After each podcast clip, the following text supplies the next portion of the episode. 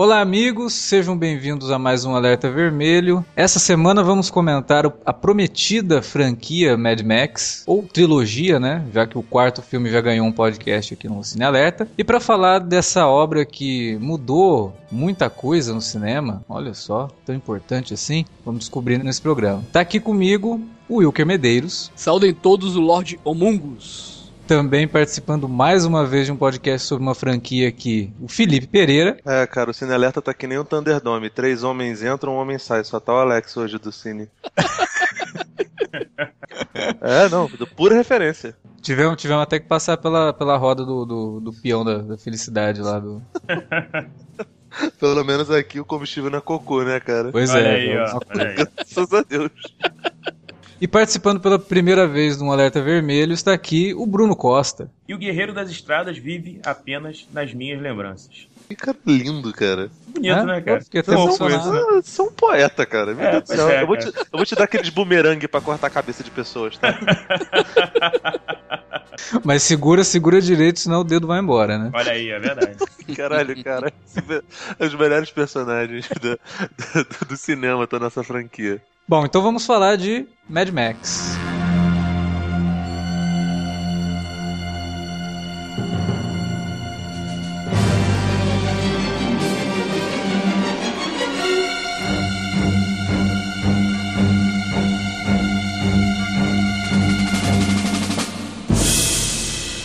Antes de falar do primeiro filme, né, é bom a gente falar um pouquinho do George Miller, foi o cara da onde saiu essa ideia maluca do Mad Max, que não começou a carreira como diretor de cinema, né? Ele era médico. Na verdade, ele trabalhava no emergência, né, cara? Pois é, era mas um era médico. médico. Ele tava fazendo né? residência, né, cara? É. E, e, é interessante você ver que ele leva o que ele aprendeu nesse tempo pros filmes dele, né? Principalmente nas mortes e tudo mais, aquela coisa do olho esbugalhado e tal. É.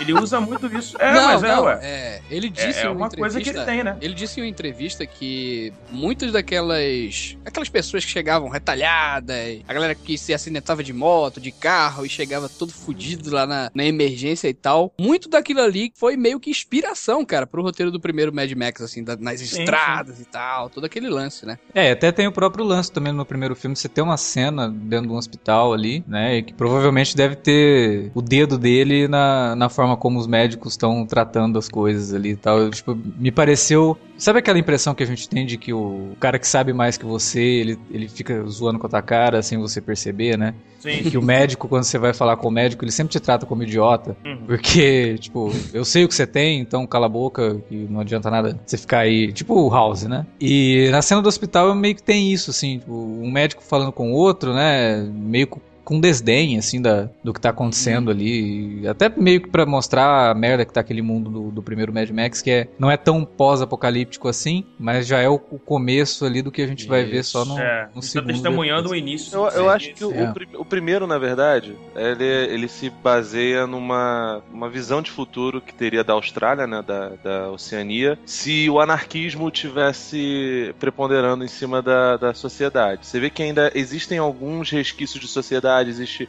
corpo policial. O primeiro Interceptor que o Max dirige, ele tem as cores da polícia local, que é, é acho que é amarelo, ve amarelo, amarelo azul, azul, e vermelho, né? E uns, uns detalhes em vermelho, isso mesmo. Mas é uma polícia estranha, hein, Felipe? Não é uma polícia é uma... normal, não, hein, cara? Aquela, é uma polícia esquisitíssima, caras... uma polícia bem mais é... violenta. Pois é, cara, quando, quando eu Meio que fascista, olho... né, cara? Assim, de certo sim. modo. Né? Sim, sim. Quando, quando eu olho para esse filme do, do o primeiro Mad Max, a impressão que eu tenho é que o Miller, ele queria criar essa sociedade, esse início de sociedade distópica que a gente está falando aqui, né? Onde você começa a ver que as, o Estado em si está ruindo, né? Você vê, por exemplo, a própria delegacia se chama Palácio The House of Justice, né? Que é Palácio da Justiça, enfim. Que eu acho que é uma referência que ele traz também da questão dos super-heróis. Eu acho que o Miller tem uma, uma, uma puxada para isso nesse filme. O Max dele seria um herói, seria a tentativa de trazer um herói para uma população que está desesperada por um.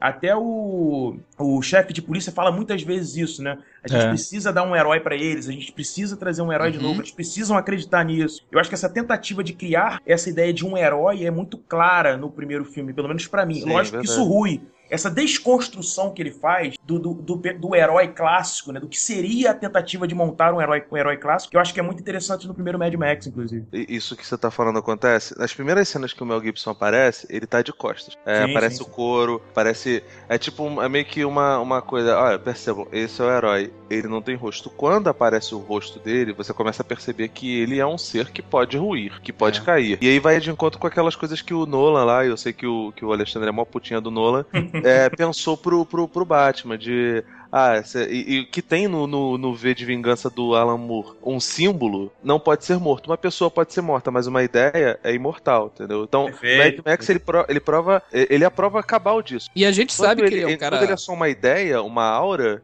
ele é um, um ser intransponível.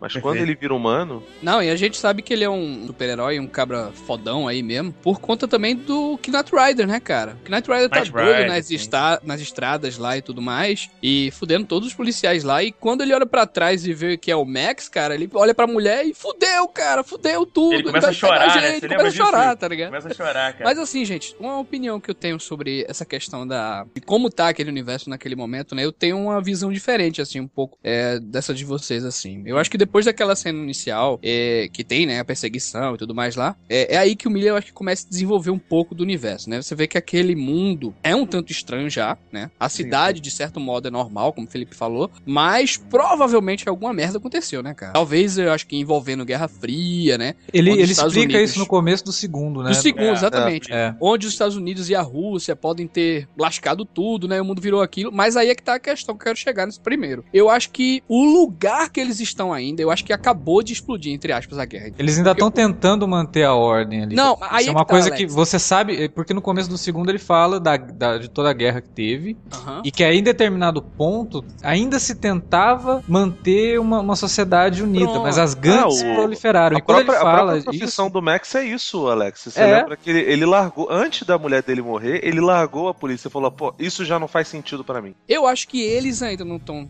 não estão sendo tão afetados ainda, justamente por conta do lugar onde eles estão, tá entendendo? Mas eu acho que ali, a, a história ali, entre aspas, se passa na Austrália, entendeu? Ou é, seja, eles, eles estão na Oceania, eles não estão na, na, na, no principal foco da, da guerra, entendeu? Que seria a Europa e a América Central. Ou seja, eles não foram ainda tão impactados como, por exemplo, por aquelas nuvens de fumaça lá, a escassez uhum. total de água, aquela briga descomunal pela gasolina, entendeu? É. Parece esses continentes. Agora, claro, se esses continentes falirem, né? A gente se fode, né, cara? Com o tempo a gente vai. vai a nossa economia vai desabar com o tempo, né, cara?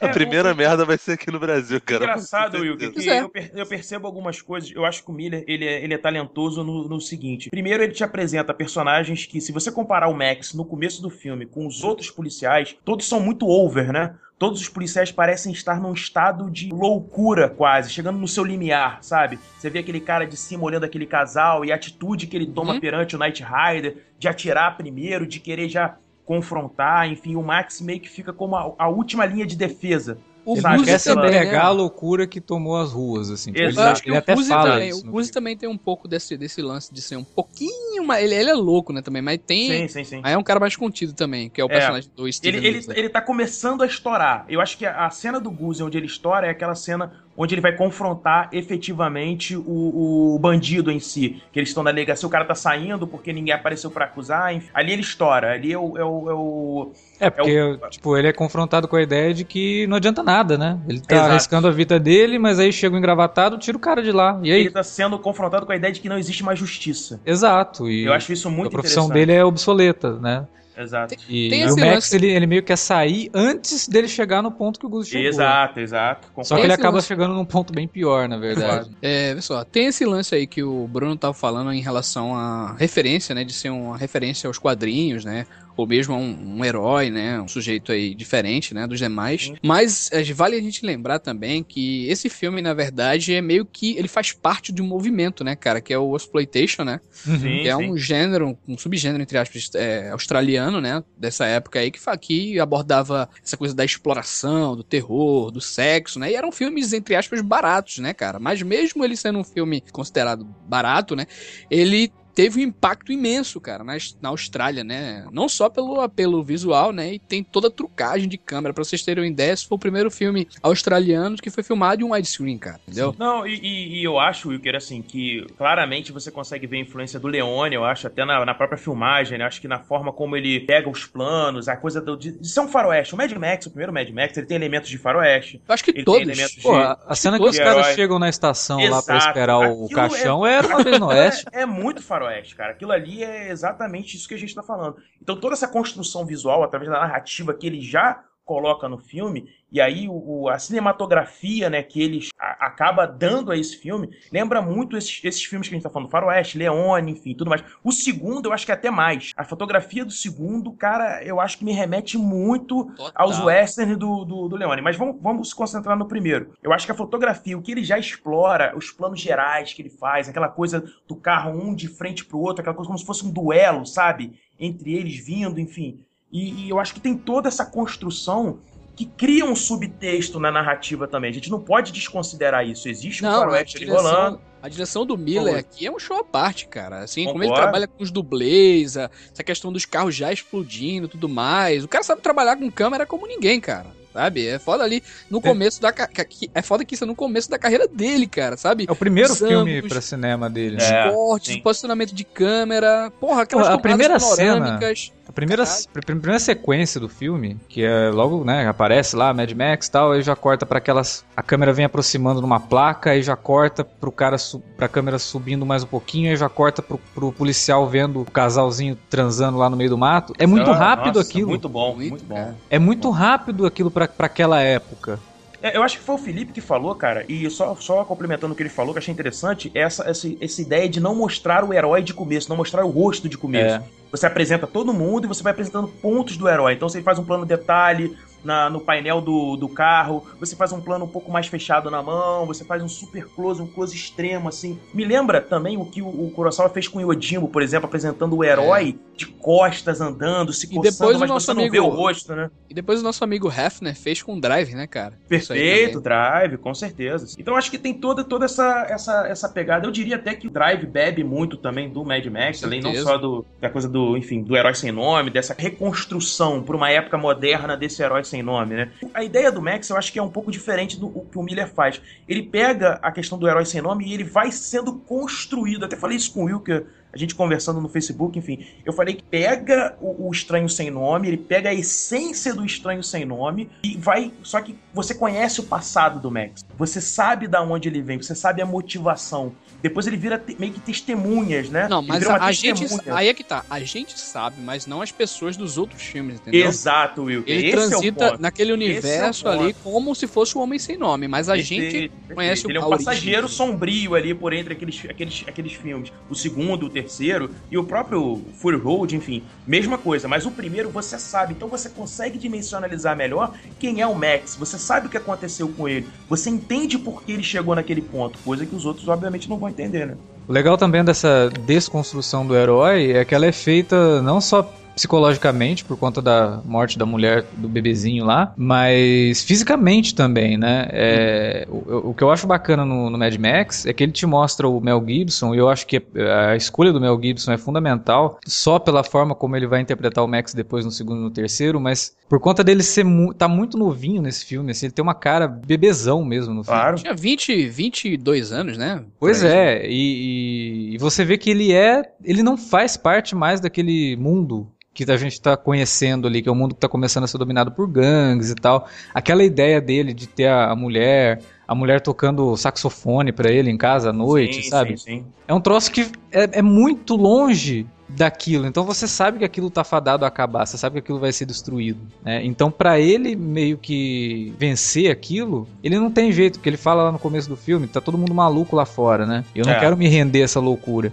Mas pra ele ser o cara pra sobreviver nesse mundo, ele é obrigado a se render a essa loucura e ele é obrigado a se quebrar, né? Ele É, e- e, caiu perfeito, assim, o, o personagem pra ele, porque. Tanto a que ele ideia teve no filme inicial- detonadaço, né, cara? Com Claro, tiro na perna, com a- o cara passa com a moto por cima da- do braço dele. Isso. Então, assim, ele, real, ele quebra o cara literalmente, né? Não, a ideia inicial, Alex, pra viver o, o Max era um brucutu da época, cara. Era um cara, sabe? Não teria funcionado, cara. Tal, fodão, Não. cara. Concordo, Não, não, teria, teria funcionado porque tinha que ser um cara com a complexão física do, do Mel Gibson. O Mel Gibson é um cara baixotinho, mas que aca- acaba ficando imponente graças à postura dele. E eu acredito que grande parte da- do fato dele ter se tornado um coadjuvante nos outros filmes tem a ver com esse trauma que, que aconteceu. Você lembra as primeiras cenas do 2, ele já tá com cabelo com, com mechas grisalhas, estilo Reed Richards, tá ligado? É, só do lado, né? Aquilo Isso. dali é, é- é tipo, é um, é um No 2 ele, no universal dois ele pra- já tá? Acho que Já, ainda não. já né? tá, Acho já que é tá, no tá. 3, não. Não, não, Não. no dois ele Não, já- não, no 2 dois ele tem uma pequena mecha na lateral. o- É, né? Exatamente. Isso já, já mostra o, o ciclo dele fechando, né? Uma outra referência, a- além, obviamente, das coisas que a gente discutiu no outro podcast lá do Moebius, do Heavy Metal no, Aham. no Mad pro visual do Mad Max, é, infelizmente, a- os filmes 2 e 5 da franquia Planeta dos Macacos. Principalmente o 5, que aquela parte que lutavam os humanos mutantes contra os Ah, é. macaquinhos, cara. Ah, sim. Total. George Miller falou que, que se baseou muito naquilo dali pra, pra tu ver como até de É. porcarias horrorosas pode sair coisa boa. Antes, Mas é- antes do Mad Max, a gente, é bom a gente até falar isso, Alex, também. Qual era a referência do Miller ali? A gente tinha o quê? O Última Esperança da Terra, né? The Boy and His também. Dog, né? É, Sim, o próprio sim. Planeta dos Macacos aí. É, acho que ele sim. bebeu Tem disso, né, cara? Tem um filme com o Will Brenner também, que é pós-apocalíptico, mas eram umas coisas assim, porque É. o lance todo dessa, dessa proliferação do pós-apocalíptico no, no cinema, e que teve, né, nos anos 70 foi, foi grande, assim, muitos Aham. filmes trataram do tema, era justamente por conta do medo da Guerra Fria, né? A então era uma coisa né? Isso, isso. Sim, sim, que sim. surgiu dessa, desse medo aí. E que s- também surge muito como uma, como uma coisa meio que, olha, prestem atenção no que vocês vão fazer com o mundo, né? Não vamos deixar chegar nesse ponto. E, que entra um pouco, eu ainda não, não assisti, eu acho que nenhum de nós aqui assistiu Tomorrowland, né? Ainda não. Que Verei amanhã. tá chegando agora nos cinemas, né? Então, assim, é, a gente não assistiu ainda. Então, eu vou falar só do que. da, da forma como estão vendendo o filme, né? Estão vendendo o Tomorrowland como aquela ideia de que é um filme pra cima, né? Otimista e que o Mad Max é muito pessimista. Eu acho isso muito relativo, né? Porque depende muito da leitura que você faz. Não, E depende. O Depende. Ah, cara, Mad eu- Max, ele, ele é uma visão pessimista pra te alertar. Sim, sim, né, sim. dos É, perigos mas de você não denúncia, levar. mas Pois denúncia. é. Enquanto Tomorrowland é uma adaptação de uma festa de, de trance, né, cara? Porra. Como é que é, rapaz?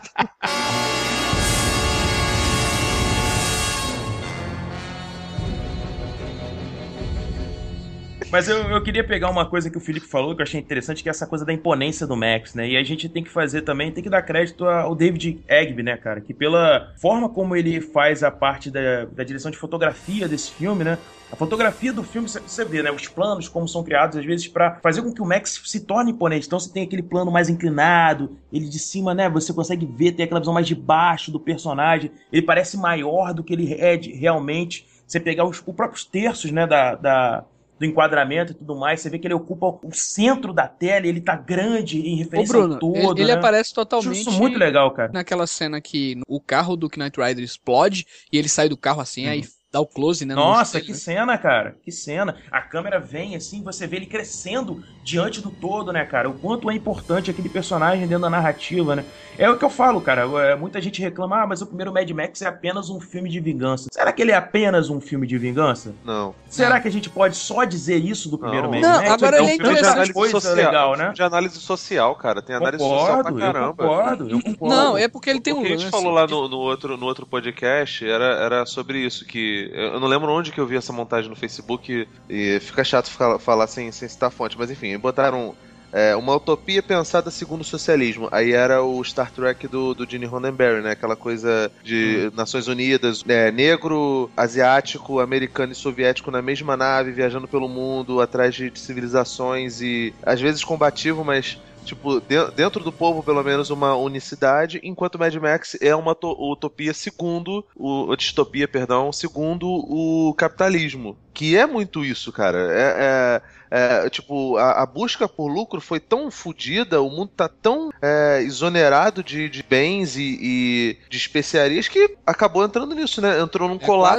quase o e- e esgotamento, acabou né, do planeta, né, Isso, Felipe? cara. Sim, por, por isso que, que a anarquia funciona, cara. Por isso que, que o Tolkuter e o, e o outro lá, o Knight Rider, tem, tem livre acesso nas ruas, cara, porque a civilização foi pro vinagre e acabou. E é a partir daí que, que, que a história corre. Knight Rider, né? Isso é tão nome de vilão assim, né, cara? Impressionante, né? E o cara mata vilões... filho da mãe, mata ele no metade do filme, cara. E aí Não, os vilões pouco... dessa série são fantásticos. São, são, são, são. bem emblemáticos. Assim, tem, um, tem um lance, eu até queria trazer aqui pra mesa, é essa questão do, dos temas que ele aborda também, sabe? É, tem um crítico de cinema australiano, né, que é o Adrian Martin, ele fez um, uhum. um livro, né, é, comentando sobre toda a trilogia Mad Max, né? Esse livro é bem, é curtinho ele. É curtinho, né? É, é, não, é, não é muito grande não, eu já vi esse Exatamente. É, e ele aborda, assim, vários temas e tal, e um dos temas que ele aborda é a questão da androginia, tá ligado? Dos anos sim, 80. Sim. E ele coloca, e ele acha que o Miller deixa isso, assim, muito claro, né, que é a crise da, da masculinidade dos anos 80, ah, cara, que ele sentia, assim. E Aliás, ele adora, reparar... ele adora trabalhar isso, né, essa crise da masculinidade, não em todos só os filmes, na, né, cara? nessas figuras andrógenas, vamos dizer assim, mas na própria estabelecendo poder mesmo com relação à mulher, é. homem e tudo mais, enfim, isso ele é, ele é bem ponto, não, pontual, não, diria assertivo nesse nesse, nesse, nesse primeiro ponto. filme é até meio light, tá ligado? Assim, a gente é, já vê light, que tem, que tem.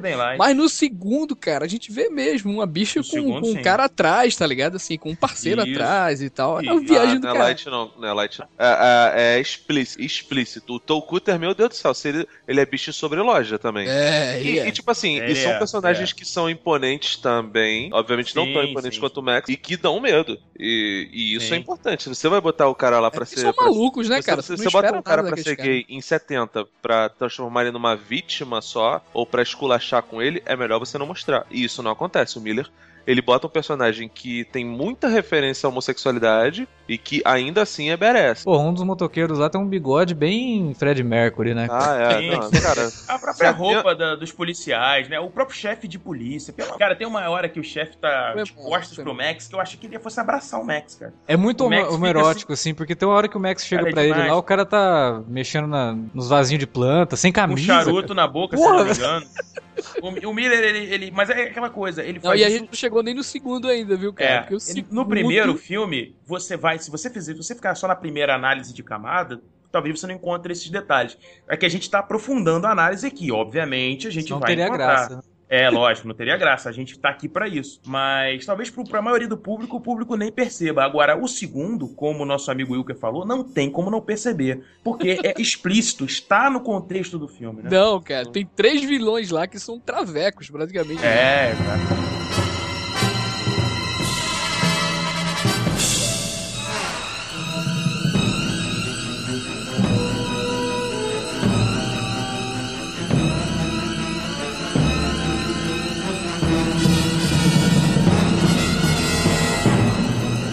A música foi feita pelo Brian May, não sei se vocês sabem é, disso. É, mas não é né? o Brian May do Queen, não. É, pois é. É outro Brian May. não é esse Brian May que o pessoal tá achando. É isso que eu queria deixar claro. Aí muita gente vai achar assim, poxa, mas a trilha sonora é tão genérica. Ela é genérica mesmo. A minha opinião é isso. A trilha sonora do Mad Max, dos três Mad Max, tirando o, o terceiro, que aí você tem enfim, uma trilha um pouquinho mais trabalhada, mas, cara, é muita coisa genérica, é muita coisa. Cara, eu já não ouvi isso em algum outro filme de ação, não?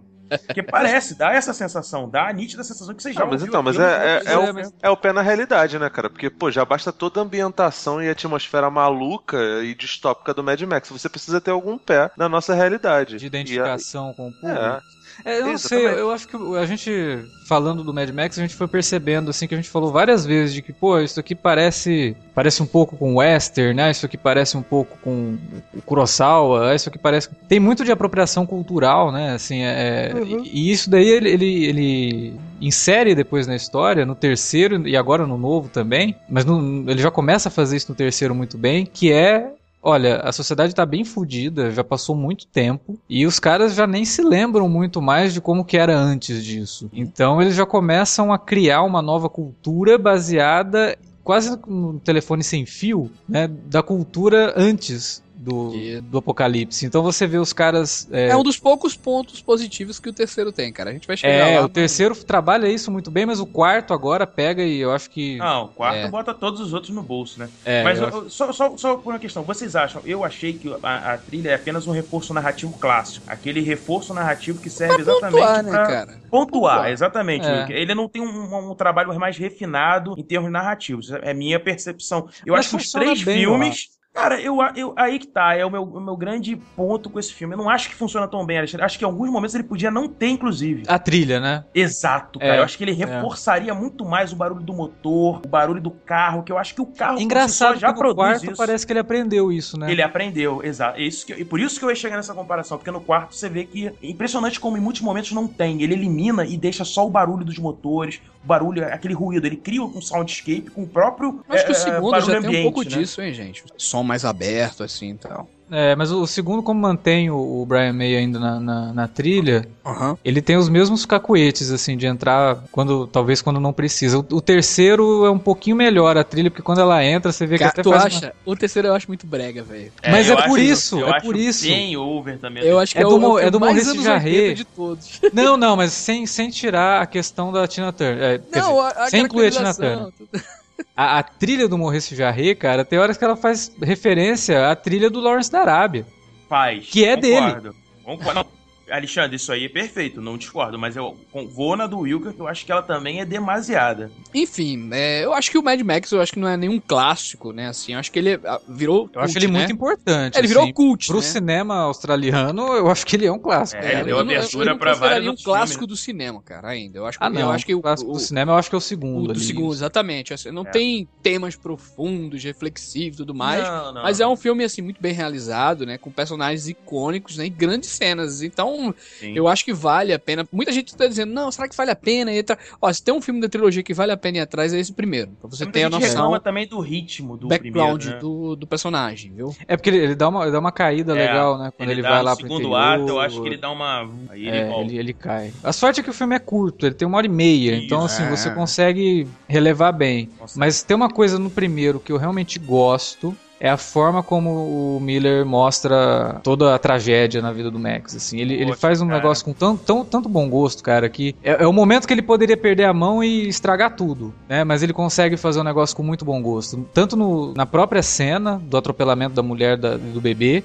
que ele não mostra, ele só mostra ali o, o sapatinho, né, e uma bolinha caindo assim na, na autoestrada, e aí quando o Max chega, a câmera vai acompanhando o Max, a hora que ele vai chegar, na- a câmera para e deixa ele ir, assim, Muito sabe? bacana, Então, hein, cara? porra, não é pra ir lá, entendeu? Não, é isso, é exploitation, mas nem tanto, É... entendeu? Então não, não precisa, esse tipo de coisa, você, você sabe que o troço é horrível, né? Então não, não tem necessidade, A- a- o ato em si já é um troço absurdo, então não precisa explorar tanto o negócio.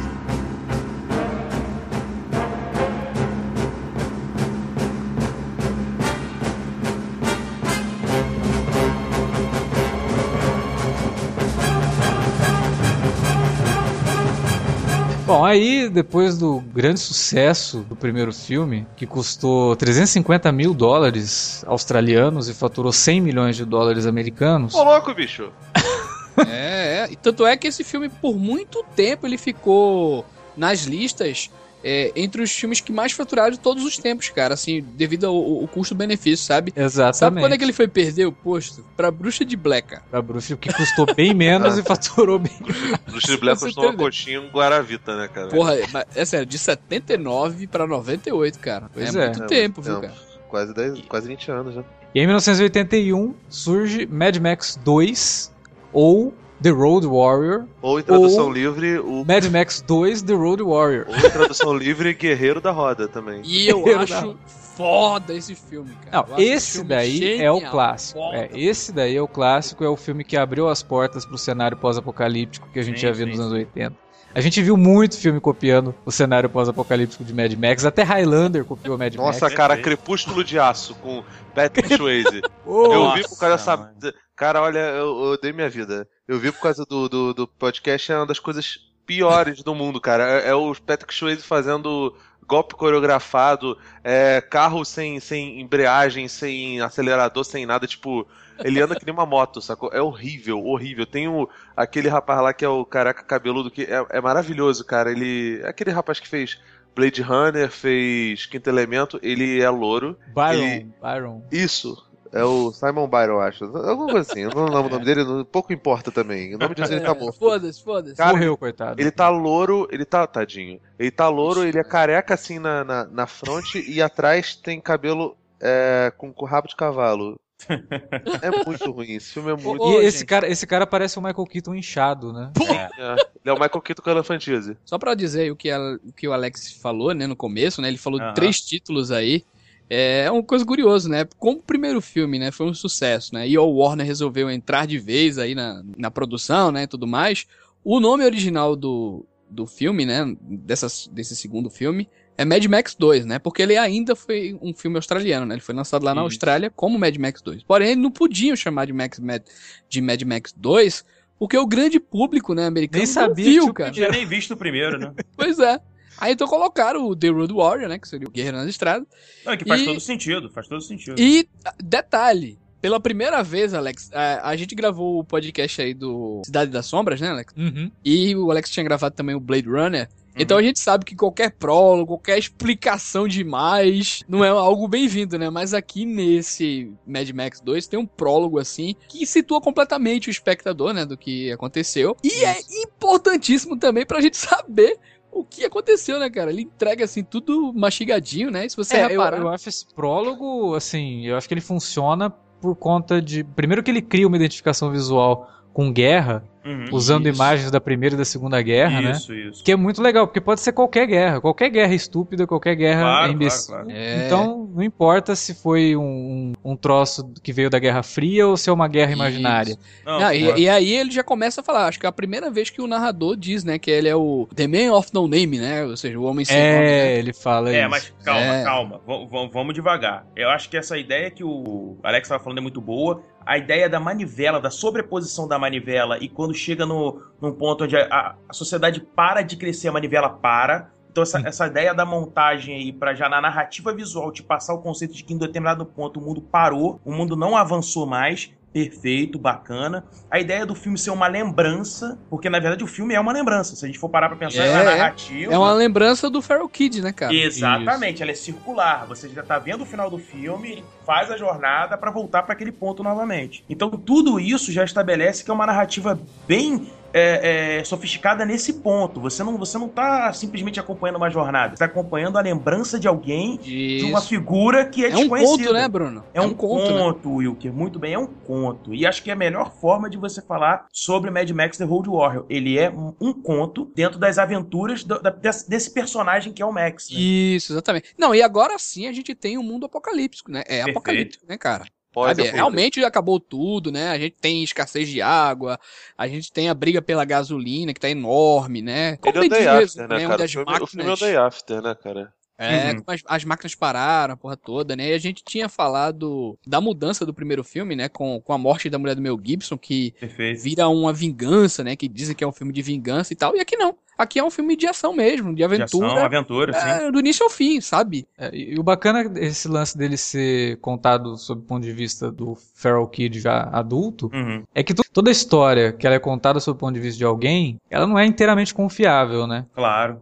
Então toda essa questão de, de ter essa, essa ruptura visual muito grande do primeiro pro segundo, também pode, pode entrar muito bem nessa. Não, justifica tudo, Alexandre, concordo. Porque, pô, talvez a, a época que se passa o Mad Max 2 não, não fosse tão assim diferente do primeiro. Mas a gente tá vendo isso pelo olhar de uma criança que cresceu naquela época. É, então, pra exato. ela, realmente era aquela merda toda. É, essa criança provavelmente não tinha uma ideia do que era civilização, tanto que a criança, ela grunhe, né, no começo do É, filme. mas o, o que você falou, Ela não, Felipe, ela é- não, é, não, perfeito. não é alfabetizada. Então, tipo, ela não tem uma Exato. ideia prévia do que era uma sociedade que funcionava é, de, de, de maneira sustentável. E já tinha um tempo, né, cara? Já tinha um Já, tempo. e aí você, Wilker, pegando o que o Felipe falou, o que, que é o futuro no filme? O futuro é a criança. A criança, ela é um animal. Ela não é, ela não tem uma racionalidade Não como tem a leite, gente a criança pode... chora, né, cara? Cara, ela, ela é uma. Ela, ela é. animal em todos os sentidos. E, e eu acho isso interessante porque se o futuro não tem mais essa racionalização e ele é o símbolo do que seria o futuro daquela sociedade, cara, a gente tá voltando pra parte tribal. A gente tá Isso. retornando pro começo do que era o ser humano, né, cara? Do começo do que eram as nossas raízes, né? A gente não dependia de máquina, dependia de nada. A gente vivia o mundo da forma como ele Ô, era. Bruno, ô, Bruno, isso aí já é, eu acho que também uma analogia, né? Uma referência, sei lá, ao que pode ser também esse filme, né? A reconstrução da humanidade, né? A gente Claro. voltar para o estado primitivo para reconstruir. Tanto é que é, a gente já vê algumas sociedades sendo formadas, né? Aquele grupo lá de. é, você vê que, que se juntam lá, montam meio que uma sociedade, né? E tem os vilões e tal, tudo mais, aqueles punks lá, mas a gente vê que existe já um grupo se formando para tentar buscar algo fora dali, entendeu? Então Uhum. acho que tem esse lance também da, da sociedade se reconstruindo. Ou tentando, né? É, É, tentando, tentando. ainda, né? Tentando ainda se reconstruir. É porque depois, quando a gente vai assistir o O três? o Mad Max 3, você vê que essa tentativa também foi meio em vão, né? É, a sociedade ela acaba se formando em determinados pontos ali, é, mas sem qualquer tipo de referência de como que, elas, que eles Não, devem se comportar. A, então, a cidade já começou a existir no terceiro, entendeu? Já Na existe cidade, no existe leis no terceiro. É, terceiro é, mas é, são, é, são, é, leis, são leis de domínio, né? São, São leis, leis de domínio, claro, mas É como se aquele, aquele povo que tá todo ali, a gente vê, de novo, né? A gente vê isso muito melhor representado no quarto filme, de precisar da figura do líder, né? E de um cara que vai explorar todo mundo ali, porque Não, ele e, sabe e como é aquelas que foi a nossa história, né? Léo? O começo Não, da nossa exatamente. história, como é que foi, né? Exatamente. sim. A Existe- diferença é que no começo da nossa história, a gente não vinha de uma sociedade evoluída. A, a diferença é essa. No Mad Max, você já teve uma evolução, aí de repente você tem a queda, e aí você começa a ter essa evolução de novo. Só que é uma evolução baseada em coisas que já foram testadas. É, o,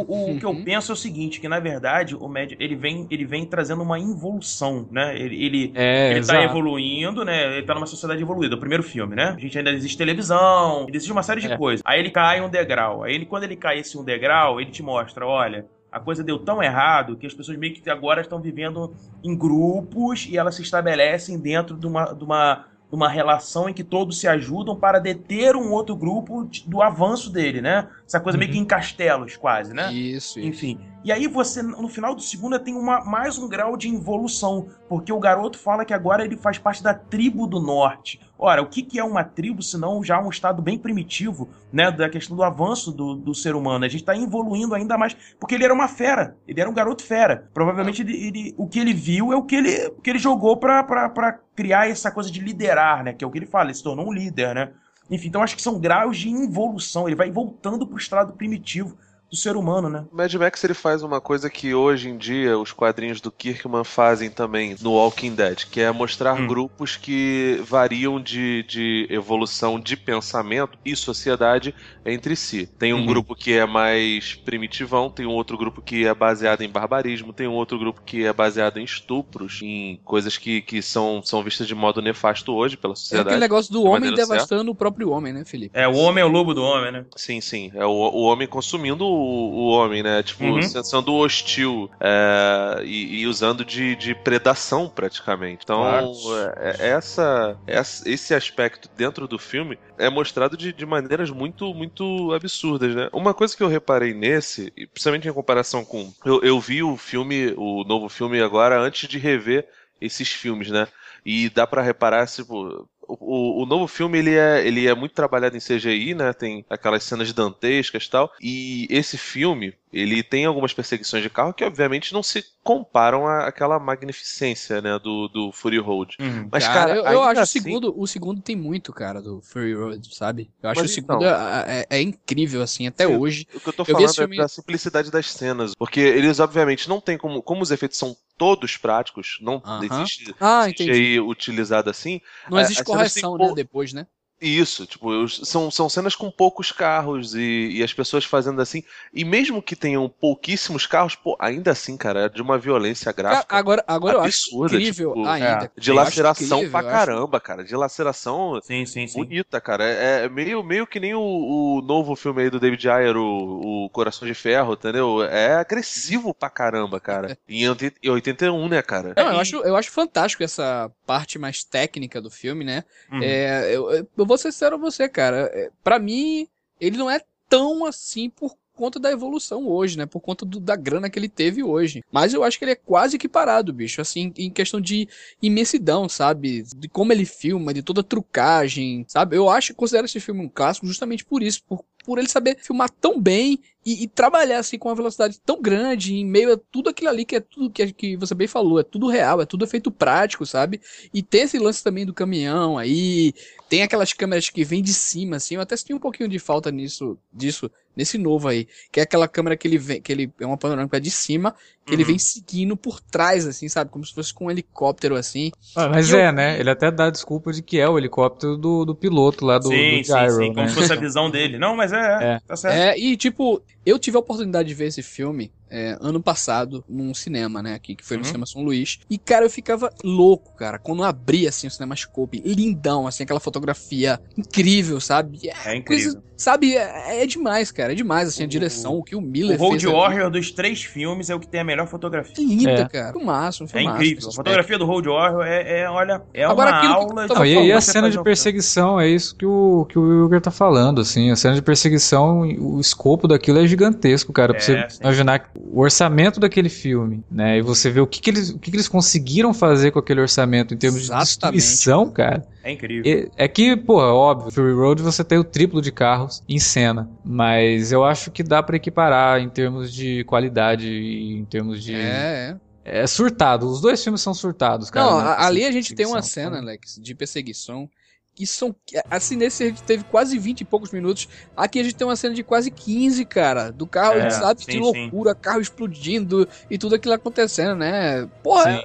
a fotografia realmente que o Bruno citou no outro, a fotografia desse filme é lindíssima, cara. Sabe? Ele destaca a aridez, assim, daquele universo, né? Não, é, e, e, cara, eu, eu, vendo o filme pra gente gravar, eu fiquei olhando, assim, a fotografia, fiquei olhando os detalhes, né? Como ele usa bem, né, cara? Todo o enquadramento. Tem uma hora em que o Max tá olhando, assim, com a luneta, se eu não me engano, enfim, alguma coisa do tipo. E você tem um segundo personagem atrás, você tem um cachorro ainda na, em cena, no enquadramento. Cara, é tão bem explorado toda a composição de cada cena, né?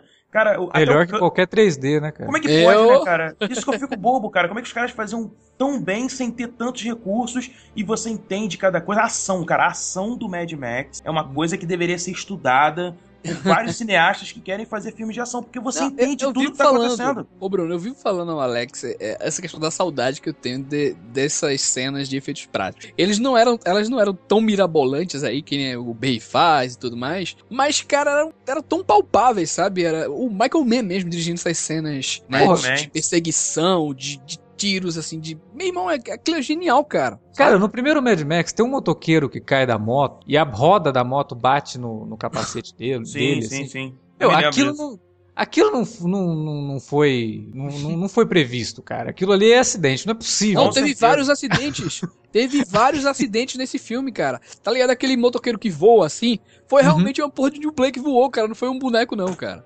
então, é cara. É bizarro, é, é bizarro, cara. E, e, é uma coisa que muito se discutiu isso, né? A questão dos dublês. Como o filme é australiano, o, as regras dos dublês na Austrália são muito diferentes dos dublês hollywoodianos que uhum. tem sindicato e tem isso, tem aquilo. Lá não, cara. É tipo liberado qualquer coisa. É como a gente assiste hoje o Operação Invasão e você tem a impressão de que pelo menos uns cinco morreram durante esse filme. Não, e, e sabe o que eu fico. o, o, que eu gosto do Miller é que ele, ele é um cara prático com algumas coisas. Então, por exemplo, você vê o figurino que do, dos, dos, dos vilões, tudo em preto, Uhum. É, prata. Agora, apesar que cada vilão daquele tem um arquétipo diferente, né? Tem um arquétipo, legal. É, tipo, eles, eles se diferenciam. é, exato. Eles se é, diferenciam aí. Se você pegar os bonzinhos, os mocinhos, tô fazendo entre aspas aqui, enfim, o pessoal que vive naquela cidadela, branco, cores mais claras. Então ele diferencia muito fácil para você, espectador. Isso. Ele trabalha cada personagem principal, como o Wilker falou, dentro das suas é, é, capacidades, dentro da, da sua forma de pensar e você consegue é, é, é, estipular isso muito bem. O Max, ele, ele tem aquela roupa mais preta, mas ela é surrada, ela é quase um cinza. Então ele é meio que transita entre os dois campos. Então, cara, isso é tudo especificado na narrativa visual. Ele não tem que ficar fazendo diálogos expositivos para te mostrar quem é fulano, quem é ciclano, quem é beltrano, porque fulano tá... Não, cara, tá tudo ali na narrativa visual, isso é bacana, isso é cinema, E- cara. É, Não, nessa questão dos vilões, e que a gente pode voltar um pouco no assunto de como que as sociedades estão se formando, é como que os vilões se organizam de uma forma quase aristocrata, né? caralho, a gente, vai tem o- falar, a gente vai falar agora do Lord Amungus, cara. Lord Lord of Among Que pariu, cara! Esse Lord cara é foda. Ele E aí você tem um cara ali que funciona meio como tesoureiro do grupo. Como assim, cara? Vocês são, Foda, vocês né? são uma Ele é gangue, tipo que pô. um, é meio que um Jason sadomaso, tá ligado? Cara, o E, Wilker, tipo, e ele os caras desconstrói, cara. Olha, olha como é que o Miller é foda. Ele pega um cara super forte, parrudo pra caralho, que geralmente seria o, capa, o capanga, né? Dentro de, um, de, um, de um sistema outro. Não, ele faz um cara inteligente, um cara que fala bem, se Onde é que a gente bem e viu isso mais. num filme recente aí, com um rapaz, inclusive, que tá no Mad Max? Exatamente. Então, quer dizer, ele, ele já tem uns pensamentos extremamente elegantes pra, pra forma como ele faz a coisa acontecer, entendeu? Então ele cria um, um vilão, mas ele Ô, não Alex. é só um vilão, ele é Ô, Alex, icônico, né, mas, cara? mas mesmo assim ele é cagado, viu? Que a gente descobre que ele não é o cara inteligente. É, É, Nem é. isso, cara. mas, o- mas o Bane, mas o Bane ele fala como um lord inglês, né? Fala, ele chega, fala. Vamos lá, façam isso. É. Não, não, cara. vocês, meu Ele povo, fala com a voz da rainha no meio da taquara rachada, né, cara? É, é. Ô, meu menino! É quase É. é. Timóteo em inglês. Let the game begin. É muito ruim, velho. Eu adoro a cena que ele, que ele tá discursando pro povo, Uhum. Né? E, falando daquele jeito, ele fazendo aquele. O, a linguagem corporal dele pra lembrar um político, assim, eu Uhum. acho isso muito legal. Voltando aqui pro Lord Amungus, cara, é- eu quero, eu quero chamar a atenção. É aquela sunga de couro, os vassalos que ele segurando, sabe? E, cara, é muito tosco, cara. Sabe? E é foda que o, o ator, né, o cara que faz Lord Amungus, que é o Kenji Nilsson, é suíço, tá ligado, o cara? E ele tinha ido pra lá porque ele era tipo um alterofilista, tá ligado? Tinha ido pra Austrália pra fazer uma exposição e tudo mais. Uhum. E ele não era ator porra nenhuma, tá ligado? O cara chamou Uhum. ele, porra, tu é o cara perfeito, bicho, pra ser o vilão, tá? E o cara virou lenda, cara, ganhou boneco. É um dos poucos personagens de, do Ma- Mad Max que tem boneco, cara, até hoje. Sim, Gente sim. se fantasia com ele, faz cosplay, Não, sabe? O tenho Lord boneco Amungus desse. é muito bom, cara. É muito bom. É muito foda, cara, é muito foda. muito Lord bem feito.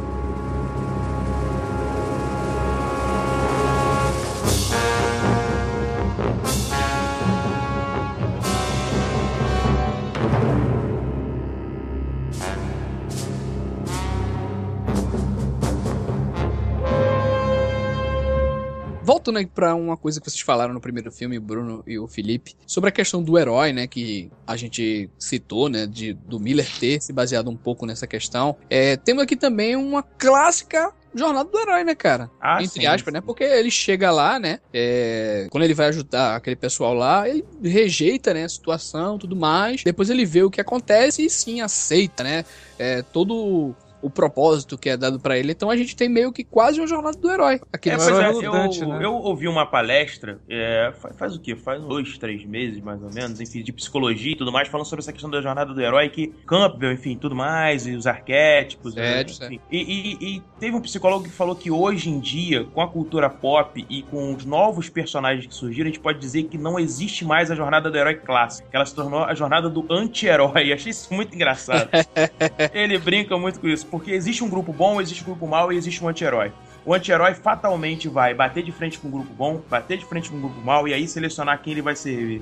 Achei isso muito legal, muito interessante. E acho que Mad Max se enquadra exatamente nisso. Acho que o Miller já, tinha- já tava pensando nessa coisa do anti-herói já há muito tempo. E o quanto o primeiro é a quebra do herói para que ele se torne a- a- a- o espírito da vingança, entre aspas. É, eu acho que o segundo, ele é exatamente isso. Ele é um anti-herói. Ele é um cara que ele fala ali, cara, eu tô aqui por conta do, do combustível. Que se dane você. É, tu aqui- falou esse negócio do combustível, Achei é, engraçado isso. Bruno, essa- esse lance do combustível, e ele fala sobre essa questão, né, do petróleo ali como pano de Isso, fundo, isso. né, do que isso podia causar, de toda a merda que isso envolve, né. Mas é bem Uhum. esse plano de fundo mesmo, né, que o grande lance da franquia sempre foi é, ação mesmo, diversão, Claro, aventura, né, claro, e claro. isso não é problema nenhum, entendeu? Não. Não, mas é também se você começa a forçar demais a barra, o troço fica pan- panfletário e perde o impacto, né, cara? Sim, Ele fica artificial e. Então, assim, ele diverte, é, funciona no primeiro nível de leitura, você não precisa ficar procurando pelo em ovo. Não, não, não. Mas a partir do momento que você começa realmente vê o que o diretor queria colocar ali em termos de comentário social, aí o filme acaba abrindo Ah. esse, esse leque aí de, de, de leituras que você pode ter. Isso. Mas com certeza o Miller não queria só fazer um filme de ação. Não. Mas é, o- é um baita filme, né, cara? É um baita. É, e Inclusive, cenas- inclusive, escolher o deserto, eu acho fantástico. Essa Tem coisa da infertilidade do do cinema, mundo. cara. É, não, tem cenas incríveis. Aquela, aquela cena final, O aliás. filme cheio de referência gay, o que fala que é um filme que entra pros anais do cinema. Caraca, cara. Muito Não bom. podia ser mais fálico, na moral. É, é verdade.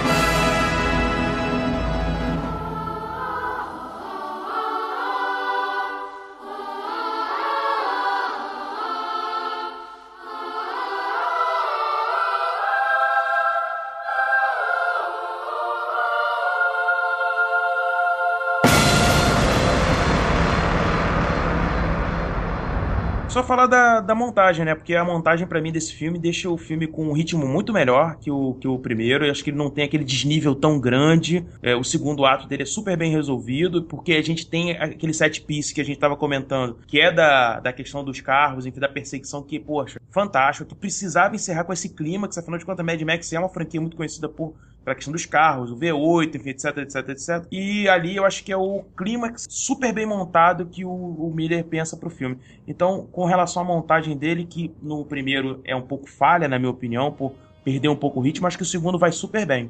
E que o segundo, o terceiro depois vai dar uma quebrada É, nisso também, eu, né? É, eu acho que, sim. eu acho que o terceiro tem muito esse lance de depois de um tal ato ele cai vertiginosamente, né? Mas Cai, lá. cai. Pois é, em 1985, nosso querido Mel Gibson já estava começando a surgir pro cinema mundial, né? Tava entrando em Hollywood. E aí a Warner entrou de vez no negócio. Vamos fazer um terceiro filme. Vamos colocar a Tina Turner. Vamos colocar um monte de criança, porque criança tá fazendo sucesso agora nos anos 80, né? vamos misturar, vamos misturar Mad Max com Goonies, aí vê, vê o que dá. É, Alex, tem uma ressalva aí é, sobre o Miller. Eu não sei se vocês vão engolir, né, e tal. Mas é não, sério, é, mas não, é mas sério. é uma, uma- eu sei o que você vai É, falar e eu acho que tem que ser levado em conta sim. tem. Quando ele encerrou a trilogia. Trilogia não, né? Quando ele encerrou Mad Max mesmo e tal. Eh, dois anos antes, durante a, a, pré- a pré-produção do, do longa, né? O produtor, que era do, do filme lá e tal, tinha morrido, né, cara? Num, o, co- co-produtor, né? Que é o, o Brian Kennedy, tinha morrido num acidente de helicóptero e tudo mais. E Uhum. o Miller disse que não tinha energia nenhuma pra fazer um terceiro filme, entendeu? Eu acho que então, no final, que ele inclusive, divide a direção, é, nos né? créditos, inclusive, eu acho que ele fala, ele bota um for Brian, se eu não me engano, né?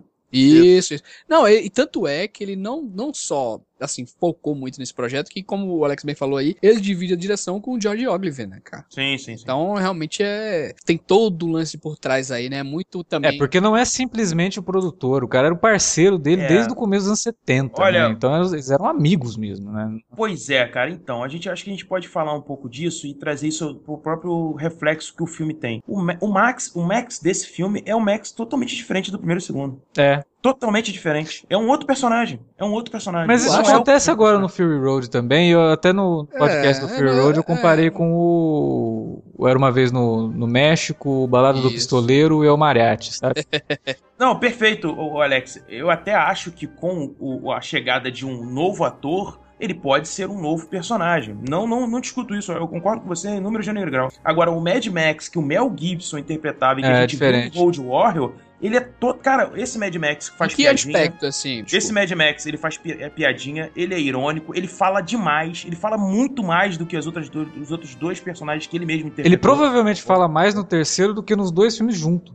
Eu não entendo isso, cara. É, Porque não, pra tanto- vocês terem uma ideia, o segundo filme Mad Max, ele só tem. O roteiro dele só tem duas páginas de Word, cara. Cara, é impressionante a quantidade de bizarro. vezes que esse Mad Max fala. ah, eu posso estar enganado, mas eu não me lembro de ter visto aquela proteção da perna que ele usava nos outros dois filmes. Não, ele usa, hora que ele ele sai usa, ele correndo. usa, ele usa. Ele usa no segundo. Ele se usa no, no- no terceiro No filme. terceiro ele usa, no terceiro ele usa. terceiro, Cara, porque tem uma hora que ele pô. sai correndo, que logo no começo do filme, quando ele é derrubado dos, dos camelos, que eu falei assim. É, mas é porque no- Correu assim, bicho. É, é, ele correr é foda, mas ele, ele usa. O problema é que quando ele cai ali dos camelos, ele tá usando tipo um, um vestido. Não um vestido, é. Cara, eu- Ele tem- ele Não, tá- aquela é uma roupa de deserto, de- né? de É, saiote, É, né, ele tá com um saiote É. grande, assim. E aí não dá pra ver. Mas quando ele cai lá, que a molecada cuida dele, você vê que ele tá usando a proteção, assim. Ah, porque eu não me lembrava. Agora mas todo enfim, mundo fala. essa corrida esse- dele do começo foi, foi, for, foi forçada de barra Todo- demais. Mas... Todo mundo fala que esse filme é uma merda, só aponta defeito e tal. Eu tenho Não, algumas não. ressalvas em relação Cara, ao... eu acho que assim, Não, até não. ele ser expulso lá do. É um bom filme. É. Até o Thunderdome ele é um bom Ele é filme. um bom filme, assim. Isso, Só que depois é. ele se perde quando entra as crianças, assim. Porque, cara, é, ele vira outra coisa. Não, e uma é- coisa é que não tipo sabe assim, pra onde vai, sabe? É. O duro é Tem- tem- não tem sabe esse lance, final eles resgatam os plots iniciais, né, cara? Não, e Isso, muito mal isso. resgatado, né, cara? Tipo, o que acontece com a personagem da Tina Turner é muito bizarro. É horrível, horrível. Não, esse é mesmo o que eu vejo assim, é como se fosse realmente uma terceira parte, entendeu? É, de tudo assim, entre aspas, né? Que é a população se reconstruindo, como a gente tinha falado, né? Montando novamente a civilização, né? Até conseguir um jeito de criar energia novamente, né? Uhum. Que é feita aí pela merda do porco. É onde tem mais né? assim. A gente vai ver, né? Vários escravos servindo, É. né? E tem todo aquele lance. Tem um vilão icônico também, que é o Master Blaster. Que não É, é, que é- tão vilão assim depois que a gente. Mas é, não é, ele não é, Depois a pois gente é. descobre. Que é- Ah, que cara, é olha só, foda, qualquer né, filme que tem anão eu gosto, por isso que eu gosto de Mad Max. É, eu acho que esse filme foi o que o Alex falou. Até o Thunderdome, ele é um Não. Bom filme. Um bom A filme. arena, pô, a a cúpula do trovão, eu acho foda a Então, ideia, cara. o Thunderdome, o Verdade. Thunderdome, a, a Cúpula do Trovão, ele é um bom filme. A gente não, eu, eu não consigo ver ele como um filme ruim. Ele tem os elementos de ação, ele tem ideias muito bem montadas, ele tem a questão da sociedade se remontando, É, ele tem eu diplomacia, leis. Eu a Tina gosto nesse, nesse começo, não, não é ruim. Ela não é ruim. Aquela sacada de botar o cara, o, o asiático lá, com o cego, tocando o mesmo instrumento que a mulher dele tocava no primeiro filme. Então tem, tem umas referências, ele se aproveita de muita coisa. Tem- isso, isso é bacana, mas, cara, de repente ele esquece disso tudo, chuta pro alto e fala, meu amigo, até olha a só. cena do macaco. Nossa, cara. É o macaco aparecer no deserto Meu pra amigo, olha salvar só. o Max. Tem um monte de criança aqui.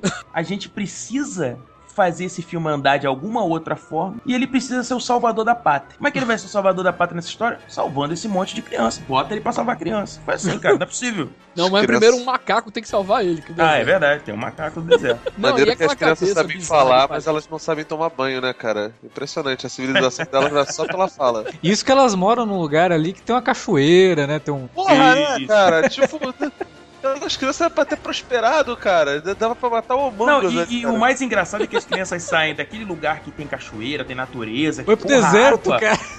Cara, e eles Não, pra ir pra ser, pra ser escravizado, cara, no outro mundo lá. Porra, é essa, Na hora que, cara? tipo, a menina sobe lá e olha pra aquilo. Não, pera aí um pouquinho. Isso aqui tá uma merda, né? A gente tava melhor ali. Não, vou. vou- Mas, gente, deixa eu defender um pouquinho de novo. Pelo amor de Deus.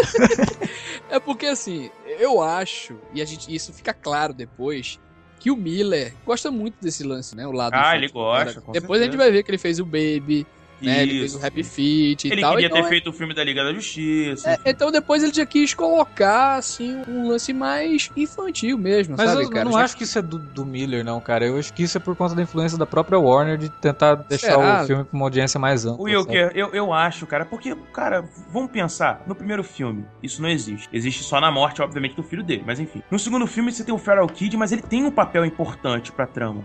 É, é, são através dos olhos dele que nós vemos a coisa acontecer. Mas, Sim, cara, sim. pensa no terceiro filme. O terceiro filme, os garotos estavam numa situação paradisíaca, lá com, sei lá, água, É, natureza, sei. não sei o quê. Eles partem dali pra ir pra uma cidade. É, mas olha a carreira desse, desse camarada depois dali, olha a carreira desse camarada depois desse filme. O que que ele dirigiu depois, o que que ele produziu depois, tá entendendo? Eu acho Ah, que mas ele já tava começando... ver o Miller, Miller sabe? Pô, cara, mas é, ele foi fazer o Baby forma, quase 10 anos depois disso aí, pô. Pois é, cara, eu não consigo entender assim. Porque até o Thunderdome parece que é um filme. Parece que alguém. Ó, eu criei o roteiro até aqui, agora você termina. Parece que é isso, cara. É. Sinceramente. Porque é outro filme, e é aquilo que a gente falou no começo. É um filme que, quando ele sai do Thunderdome, ele não sabe nem pra onde vai o filme, cara. Não tem. É. Ele, ele perde em tudo, assim. Senso de urgência zero. Ele só vai ganhar senso de Zero. urgência quando a menina vai embora, e aí eles têm que só salvar a Isso, menina. isso. E você fica naquela molecada contando, não. Não, é, Veio o o Capitão, filme cai vertiginosamente. eu não Nossa, é outro filme, o cara. É outro filme. filme- E, e é, parece que não é da franquia, né? É. Simplesmente parece que não é da franquia Mad Max. Porque se a gente pegar os quatro filmes da franquia Mad Max, esse, esse segundo e terceiro ato aí não tem nada a ver. Quer dizer, Mad Max, qual é a marca de Mad Max? Aquela- aqueles carros, a perseguição, Isso, tudo aquilo. E isso. esse filme É, só Não sei, vai só ter vai lá no ter isso final. lá lá. pro final. É. É, lá pro Isso, final. isso, é. Lá... Que, que é uma perseguição. É isso que eu digo que é muito tosco. Assim, ela, vamos lá, vamos, vamos atrás dele, não sei o que. Aí chega lá, ela dá um sorrisinho. É, É, valeu, soldado. É. Até a próxima. Oi? Porra.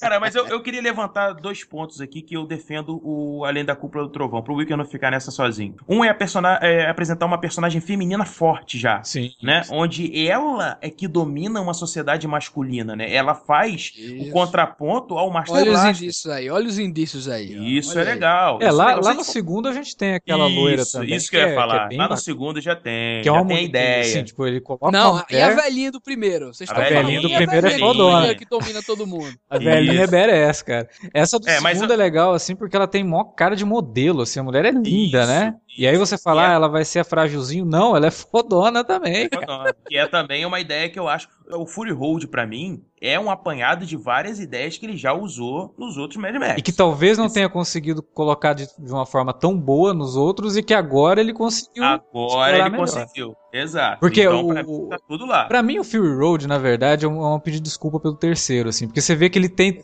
Ele tem a Sim, mesma sim. coisa de que, ó, tem um grupo que. Demorou, viu, esse pedido de É, desculpa. tem um grupo aqui que tá sendo subjugado por um ditador Isso. e eu quero ajudar eles a, a- a se livrar disso, né? Que era o que é- deveria ter sido lá o terceiro com as crianças. Isso, o Max é sempre o contrapeso da balança, né, cara? Pra onde ele vai, a balança pende, né? Então eu acho isso legal. E, e, assim, pra mim, é descartar o terceiro filme e o Fury Road é como se fosse o terceiro. É, verdade. Entendeu? Na minha cabeça é, é isso. Mas Todos os três filmes nenhum se interligam, cara. Essa é a É, grande não, verdade. isso daí Não. é, que, é por isso que eu, eu comparei lá com. Até o próprio a tri- trilogia do dólar também. é, eu acho que o Fury É, Road. exatamente. Ó, t- uma prova, eu até falei isso no Rapadura Cash, sobre a questão de um ator. Tem um ator que faz um personagem no segundo, tem o mesmo ator faz outro personagem no terceiro, não tem, não tem Sim, nada a ver É um o com o. Man lá do Matrix. Isso. Pois é, cara. Sabe? Então, Mas o, eu acho que o Fury Road ele faz um pouquinho diferente nesse ponto. Eu acho que ele bebe muito da fonte do que o próprio Mad Max se eu acho que é inspirou, cara. referência, entendeu? Não sei se é só referência, não. Eu, eu- cara, o Fury Road é um filme que ainda tá muito na minha. Até falei isso pro Wilker, né? É um filme que eu ainda tô digerindo ele. Aos poucos eu vou percebendo cada vez mais É coisas. que o né? Fury Cada Road, quanto mais coisas. você pensa, mais você gosta dele, cara.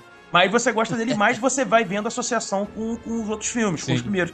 Tanto é que o Mad Max do Fury Road, apesar de ser um personagem diferente, ele mantém características muito específicas daquele Mad Max que a gente conhece, do, que é o Road Warrior, né? Uhum. E, a- Ele bebe da fonte, tanto que ele fala pouco. Quando ele fala, você vê que é mais aquela coisa do olhar que ele usa, né? E tudo mais, enfim, mais gestual também. Então eu gosto muito mais, inclusive, desse Mad Max do que o próprio é, é, é, Mel Gibson do 3, pra você ter uma ideia. Eu prefiro do Fury Road. Entre ambos, né? Comparando. Mas voltando ao, ao Além da Cúpula do Trovão, a questão do personagem forte, a questão da sociedade se montando, os próprios estereótipos que ele monta dentro daquilo, a diplomacia que existe, né? Não, a gente não pode matar o cara. O Isso. cara é da família. A gente precisa de alguém de fora que faça isso de uma forma como as pessoas não percebam. Essa coisa da preocupação com a população pra manter uma É, ordem. ele, ele tem Isso é legal. pontos interessantes dentro dele, né? E ele até Isso é domina a população Esse com pão e circo, né? Toda a questão Isso. do Thunderdome. E aí, ó, não deu certo no Thunderdome, manda ele lá pra roda da fortuna.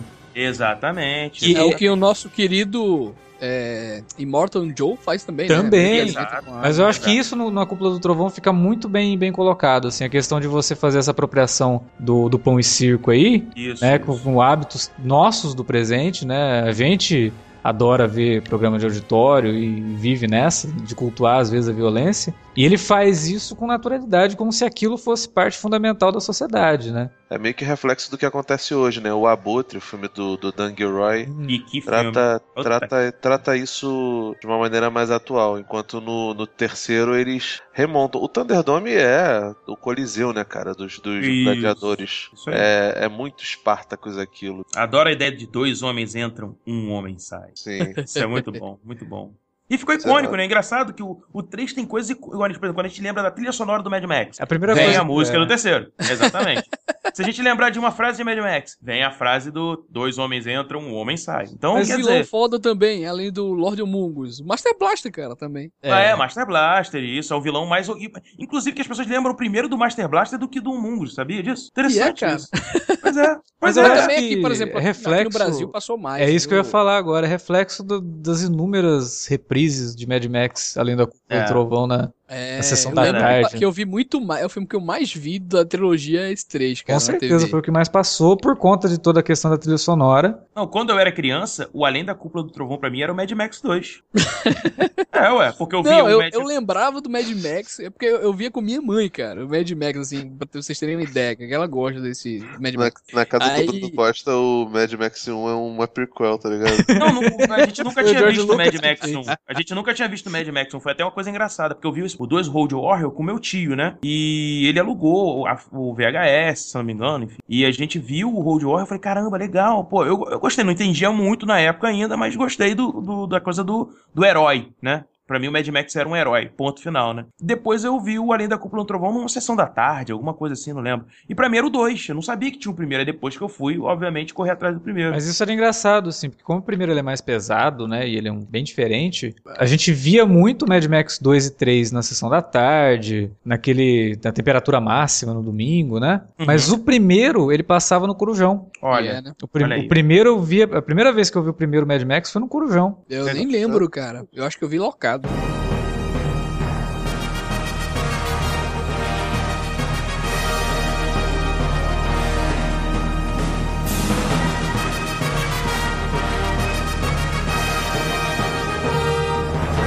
Eu posso levantar um questionamento aqui pra mesa? Vai lá. Por favor. Cara, então, analisando os três filmes do Mad Max, a trilogia, a gente tem, né? Personagens fortes femininas, a gente tem distopia, a gente tem um mundo masculinizado e tudo mais. Mas a gente não tem a presença de negros nos filmes do Mad Max. A gente só tem a Tina Turner no terceiro fazendo um papel, mas eu acho que muito mais por conta da Warner jogar ela no papel do que uma escolha consciente do Miller, Mas aí é na que tá. opinião. Na Austrália tem muito Então, negro? era o que eu ia falar agora. Eu Mas acho aí é não- que tá, aí é que Eles tá. não têm essa preocupação, tá? porque no, no cinema americano tem toda uma coisa de que, ó, Pois é. você tem que ter ali um, um grupo, tem que ter um negro no filme, tem que ter uma. Isso. É, mas isso, na Austrália eu isso, acho é. que não existe isso. E vamos Eu- lembrar, gente, venhamos e, vamos e convenhamos. O primeiro filme é um filme barato. Sim, não, o Trabalhou com primeiro o que filme, tinha ali, entendeu? o primeiro filme eu tiraria ele dessa equação, concordo com você. Mas eu acho que os outros dois filmes me dão uma ideia muito mais de não me dá essa ideia de localidade, que eu acho que o primeiro me dá mais. O, o segundo e o terceiro filme me parecem filmes mais identificação né? global, nesse sentido, sabe? Você viu, por exemplo, se você entrar naquela cena do terceiro logo na cidade, você não vê personagem. Não, você vê uma personagens coisa que tu fortes, poderia reclamar Ah, não. seria nesse novo. viu? estereótipo, eu posso até trazer pro novo, é que eu não queria entrar É. no novo. Eu queria É, que a gente novo- analisasse. O novo, o novo a gente poderia terceiro. até citar isso aí, entendeu? Tu que tu Sim, sabe, sim. né, Bruno? Tu sabe que eu sou um cara meio chato com essas coisas, sempre cito, né? Não, a gente gravou o Rapadura Cast do Oscar lá, eu citei Concordo, esse lance, sempre, O, sempre cito o e novo tal. tem mas a agora- filha do Lenny Kravitz, né? Tem a Zoe Kravitz lá, mas. Mas são É, o- personagens bem. Por exemplo, É. branca, a, né, Tina Pro? Turner é aquela coisa, né? Ela tá no filme, ela tem um papel de destaque, mas eu volto a dizer, pra mim é muito mais a Warner jogando ela Sim, sim. pra, olha, precisamos de alguém também junto com o Mel Gibson pra dar aquele up no filme, do que uma escolha consciente do Miller. Ela era o quê? A, a, a Cristina Aguilera da época? A, É, a ela Beyoncé, porra. a Beyoncé Ela- da época? não, ela tava Não, muito Tina mais Turner alta, é diva, cara. né, cara? É diva, Não, da, cara. da época, da época, eu tô falando, É, né? sim. tipo Aretha da Franklin, cara. Isso, Tipo, cara. Tina Turner era fodona, assim. em termos É, de- cara. Ela não- do- não ela era- Mariah Carey, né? Mariah Carey. Porque a. Tina Turner já tinha, na- nos anos 80, a Tina Turner já tinha uns 30 anos de carreira, cara. Isso. Ela começou nos anos. Não, 30 anos de carreira? Taca bexiga. Tina Turner, 30 anos de carreira nos anos 80? Nada, cara. cara, a Tina Turner Não, começou com o Ike, bem velho. famosa, cara. Ela já era bem famosa nos A anos Tina, 80, a Tina mas Turner muito. começou com o Ike nos anos, nos anos, comecinho dos anos 60, velho. Não, Olha cara, tu tá confundindo. Não tô A não, Tina cara. Turner- a Tina Turner nasceu em... Cadê? Deixa eu verificar. Tina Turner Ah, nasceu tem- em tem razão, tem 39, cara. Eu não, não tô dizendo que o filme seja racista, eu não quero levantar nenhuma dessas, dessas discussões, Uhum. que eu acho que não é o caso aqui. Mas é interessante a gente pensar que num futuro distópico, o Miller pensou em tantos referenciais, pensou em asiático, você encontra isso, você encontra estereótipos de caras super mega fortes, você encontra anão, você encontra mulheres extremamente fortes em papéis, né? Mas você encontra pouquíssimos personagens negros, até no meio da sociedade. Não, é. É, é, é, é interessante você pensar que um cara que teve uma visão distópica tão interessante ele simplesmente jogou de escanteio toda uma, praticamente uma raça, né? Por, por É, conta sim. de achar que, Aham. não sei, talvez que naquele futuro os negros teriam sucumbido primeiro. Enfim, não sei, não quero entender a Eu acho que ele nem dele. pensou É, eu- nisso. Eu acho que foi uma É, questão mesmo de não ter esse. Pode ser. É, sim, eu, eu, o que eu, a minha visão, né? Eu acho que ele trabalhou com o que tinha na Austrália, entendeu? É. Então, Eu não, não sei, sei, né? não sei como que é, assim. É que eu gostaria de ver, no, por exemplo, no terceiro filme que já tem uma sociedade, ou no segundo também, sabe? Alguns, encaixa alguns personagens, entendeu? Eu acho que o Miller é um cara que teria inteligência pra fazer isso, entendeu? O de uma grande- forma super bacana. É, o grande problema que, porra, é, é muito complicado a gente falar disso, né? Mas o cinema americano, principalmente nos anos 80, assim, quando ele inseria um negro na história, de um herói, por exemplo, era pra colocar o, o negro. é, tem até um nome pra isso, assim. É, como é que era? Magic. Magical. Que, que era um personagem negro que surgia só pra dar um conselho pro personagem principal e sair Uhum. fora, sabe? Uhum. Ah. Cara, se você procurar mas- isso em filme de herói, é, herói assim, né? Policial e tal, que tem essa figura do herói, esse personagem negro ele aparece demais, cara. Não, e, é- e e- é um e troço gente- assim muito tosco, né, cara? Se a gente for pra, pra ideia mesmo disso aí, a gente vai discutir sobre toda a indústria dos quadrinhos, né, cara? Sim, Sim, com certeza. sim. Toda a indústria dos quadrinhos, né? Até hoje, A cara. cultura Até hoje. pop, né? Ela, É, ela, ela, ela, ela acaba É. caindo, infelizmente, nesse, nessa Não, questão. o que eu acho interessante é que todo mundo levantou essa coisa do feminismo, que realmente tem no Fury Road, mas eu acho que o pessoal se preocupou muito em debater isso, esqueceu de outras coisas que o Fury Road também aborda. Uhum. e que eu acho que são tão importantes ou até mais importantes quanto esse assunto. Mas enfim. E eu acho que essa questão, por exemplo, racial, ninguém levanta nos filmes que o Miller, pelo menos né, na trilogia Mad Max original e no próprio Fury Road também. Eu acho que é interessante, a gente pode até, lógico, É, não quero estender o muito Fury esse Road, debate. o Fury Road, na verdade, o grande lance do filme, de debate, até que gerou debate, foi a questão é, do feminismo, né? E no, nos demais Mad Max é a questão da homossexualidade, entendeu? Eu acho Sim, que é sim, mais, é mais visado pra isso, Bruno. Eu, eu, eu, não, eu não tô defendendo ninguém, você não Não, claro, e, e eu, eu, Eu acho que ele colocou isso aí. É, Tá defendendo sim, nazista. ou que tinha, nazista. entendeu? Nazista. Eu não, eu, não, eu não vou discutir isso, foi até que eu falei.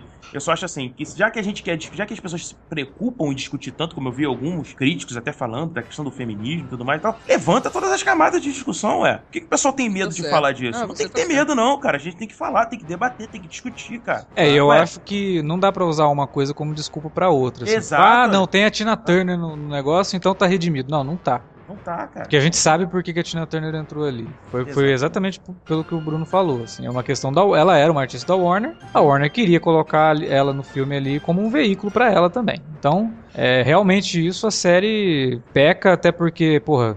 Os caras estão num, deserto, né, cara? Eles foram rodar um negócio na Namíbia, né? E você acha Olha que ali todo mundo vai ser só né, branquinho, né?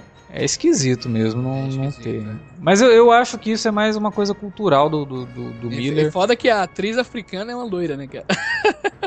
É, pois é. Pô, Enfim, coisas pra se refletir, pra estarem nos comentários, por favor. É, tomara, né, que no, no futuro aí, ele disse que quer fazer mais um, que ele tenha aí, porra, seria muito foda, cara, você ter um personagem, do mesmo jeito que ele teve ali a personagem, você imagina, colocar, vai, próximo filme, ao invés de colocar uma personagem feminina forte, coloca ele pra ajudar o Idris Elba.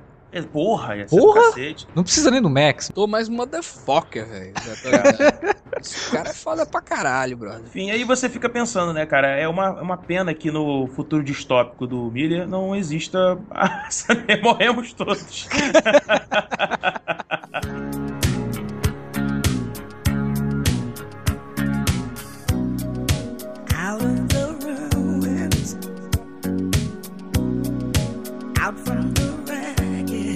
Acho que deu pra cobrir bastante aí a, a trilogia do Mad Max, que é uma trilogia fundamental. Eu acho que mesmo o terceiro, com todos os problemas dele, é um filme que deve ser assistido pela importância cultural que ele teve. O filme, é, mais do que o segundo, assim, ele, como ele viajou muito mais que o segundo, ele acabou gerando ainda mais filmes pós-apocalípticos. Até Star Trek bebeu de, de Mad Max lá no Isso. Star Trek 5, que é um dos piores filmes da série, mas isso não vem ao caso.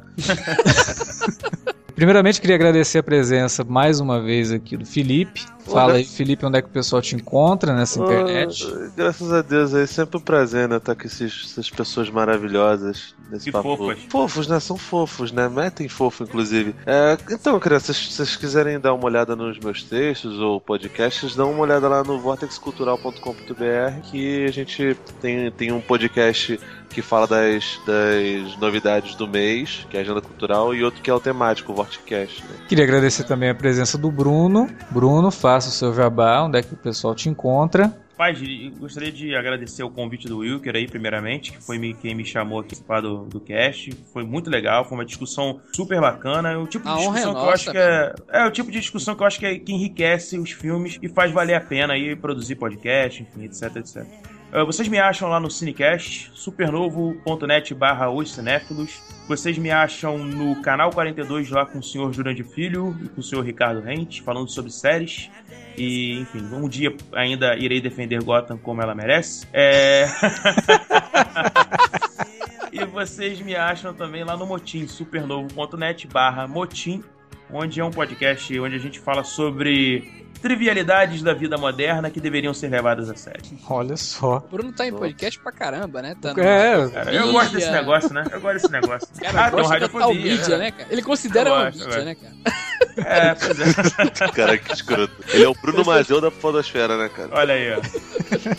É, Não, mas eu gosto, eu gosto. Gravar podcast é sempre bom, porque eu acho que a gente aprende muito com o papo que a gente tem com as outras pessoas. A gente acaba. é, como a gente, por exemplo, agora, aqui no do Mad Max, cara, quanta coisa eu não sabia e acabei sabendo, quanta coisa a gente pensou junto, enfim, isso que é legal. De nada, cara, de nada. Muito obrigado, muito obrigado. De nada. Wilker, o pessoal te encontra onde, além aqui do, do, do Cine Alerta, lá no nosso excelente podcast Fora da. Curva. Não, olha só, eu sou, olha só, peraí, peraí, peraí, Wilker, peraí que eu quero fazer agora um- uma defesa aqui. Mais corajosos podcasts da Podosfera, porque falar dos filmes que vocês falam não é fácil. Então, além do excepcional podcast Fora da Curva, né? E o Alerta Vermelho, que a gente participa também, né? Aqui e faz algumas críticas também pro site. É, eu gravei um podcast também sobre Mad Max e o Free Road lá pro Rapadura Cast também. Às vezes eu tô por lá. E lá no Vortex Cultural, que é outro podcast cheio de gente bonita, né? Por aí. E no Cine Pop. Ah, esqueci de falar. Críticas no Cine Pop também. Pois é, o Wilker também tá, tá bem espalhado, né? Tá, tá bem rodado. Se vocês tiverem mais alguma coisa pra comentar sobre Mad Max, deixem aí na área de comentários ou mande um e-mail pra gente no alertavermelho@cinealerta.com.br ou pode mandar um recadinho também lá nas redes sociais, no twitter.com barra cinealerta ou no facebook.com barra cinealerta. A gente fica por aqui e volta daqui 15 dias no próximo Alerta Vermelho. Então, até lá.